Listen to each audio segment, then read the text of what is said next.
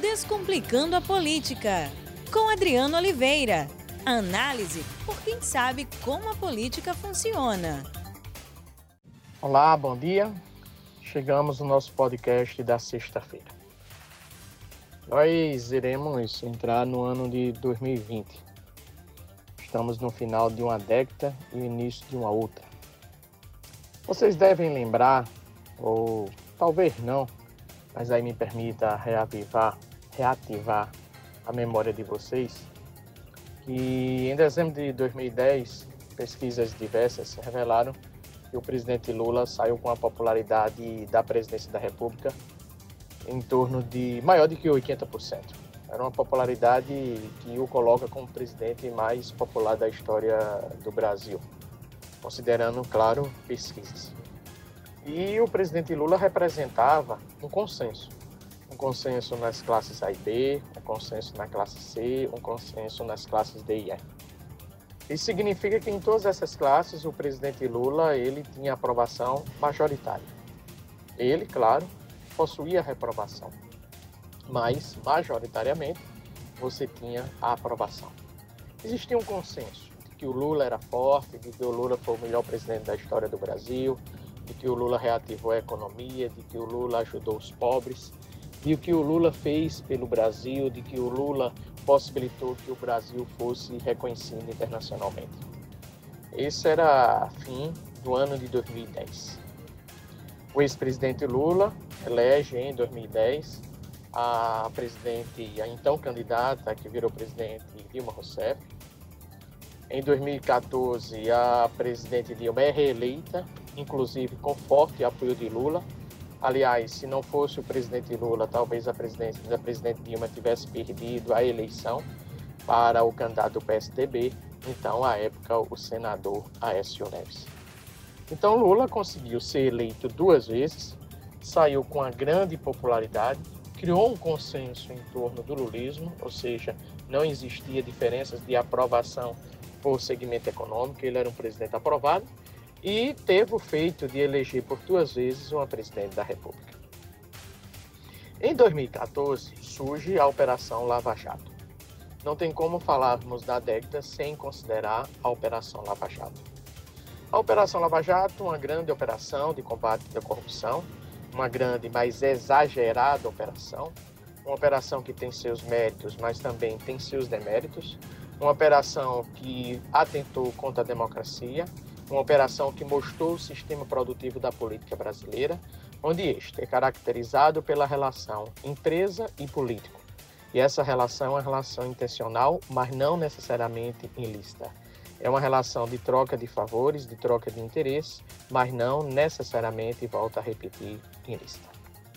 A Operação Lava Jato atinge frontalmente ao PT, atinge frontalmente o lulismo, e permite a decadência, a derrocada do lulismo. O lulismo perde popularidade. Aquela popularidade observada em dezembro de 2010 não estava mais presente. Claro que não foi apenas a Lava Jato. Há também o governo Dilma, em particular o seu insucesso na condução da política econômica.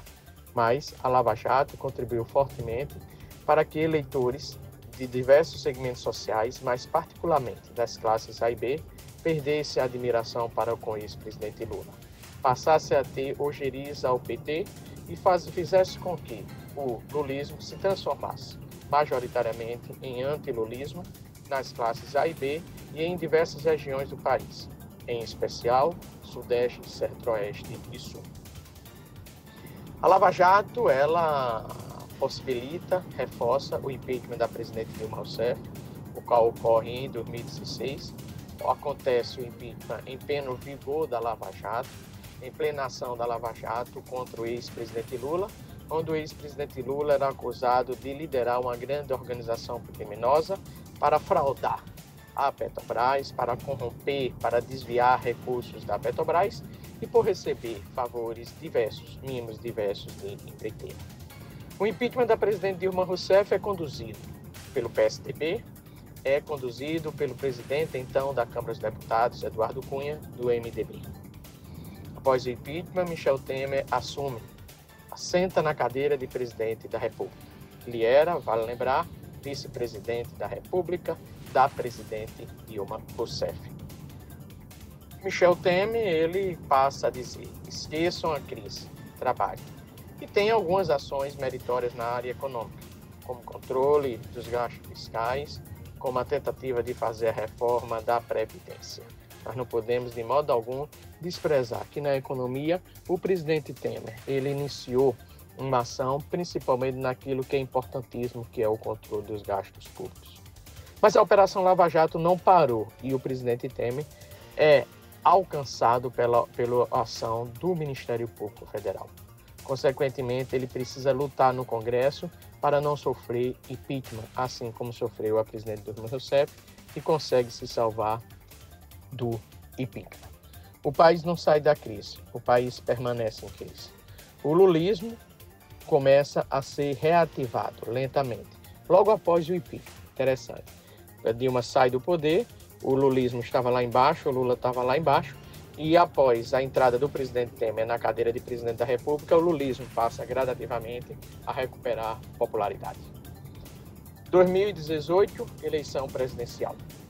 O presidente Lula é preso. O então candidato Jair Bolsonaro recebe uma facada, mas antes disso o presidente Lula decide por Haddad ser seu candidato. Existe a facada em Bolsonaro, no estado de Minas Gerais. Haddad consegue ir para o segundo turno, perde a eleição para Jair Bolsonaro. Jair Bolsonaro é eleito presidente do Brasil e convida o ministro Sérgio Moro, algoz do lulismo, algoz do PT, a grande liderança popular da Operação Lava Jato, para ser ministro da Justiça. Pois bem, o que temos hoje, final de 2019? Dois atores estratégicos. De um lado, um ator da centro-esquerda, o Lula.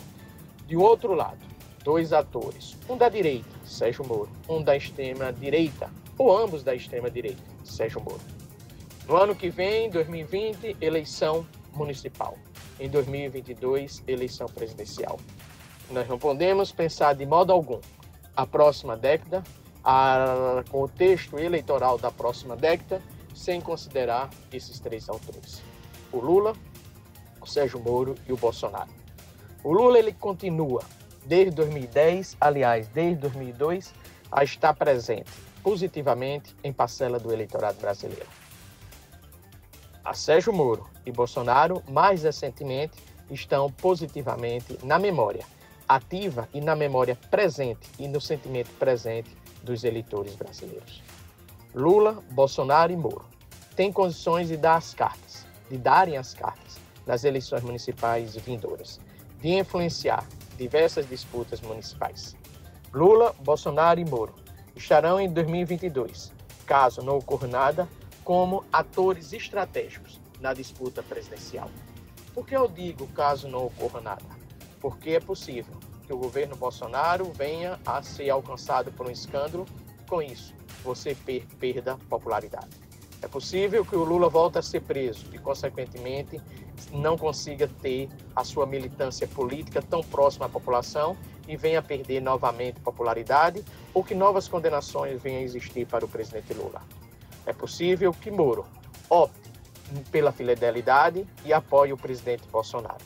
É possível, claro, também que, que, que Moro opte pela urna e venha a ser candidato a presidente da República, rachando, portanto, o bolsonarismo, permitindo que Jair Bolsonaro não tenha as condições adequadas para ser reeleito presidente do Brasil. Pois bem, se a década passada, essa década que findamos hoje, foi a década do borismo, do lulismo do bolsonarismo, entramos numa próxima década, com Lula, Bolsonaro e Moro como os principais atores da política brasileira. Nós não podemos prever o que ocorrerá na próxima década, a partir de 2020, sem considerar Lula, Bolsonaro e Sérgio Moro. Um bom final de semana, um bom dia. Forte abraço. Descomplicando a política, com Adriano Oliveira. Análise por quem sabe como a política funciona.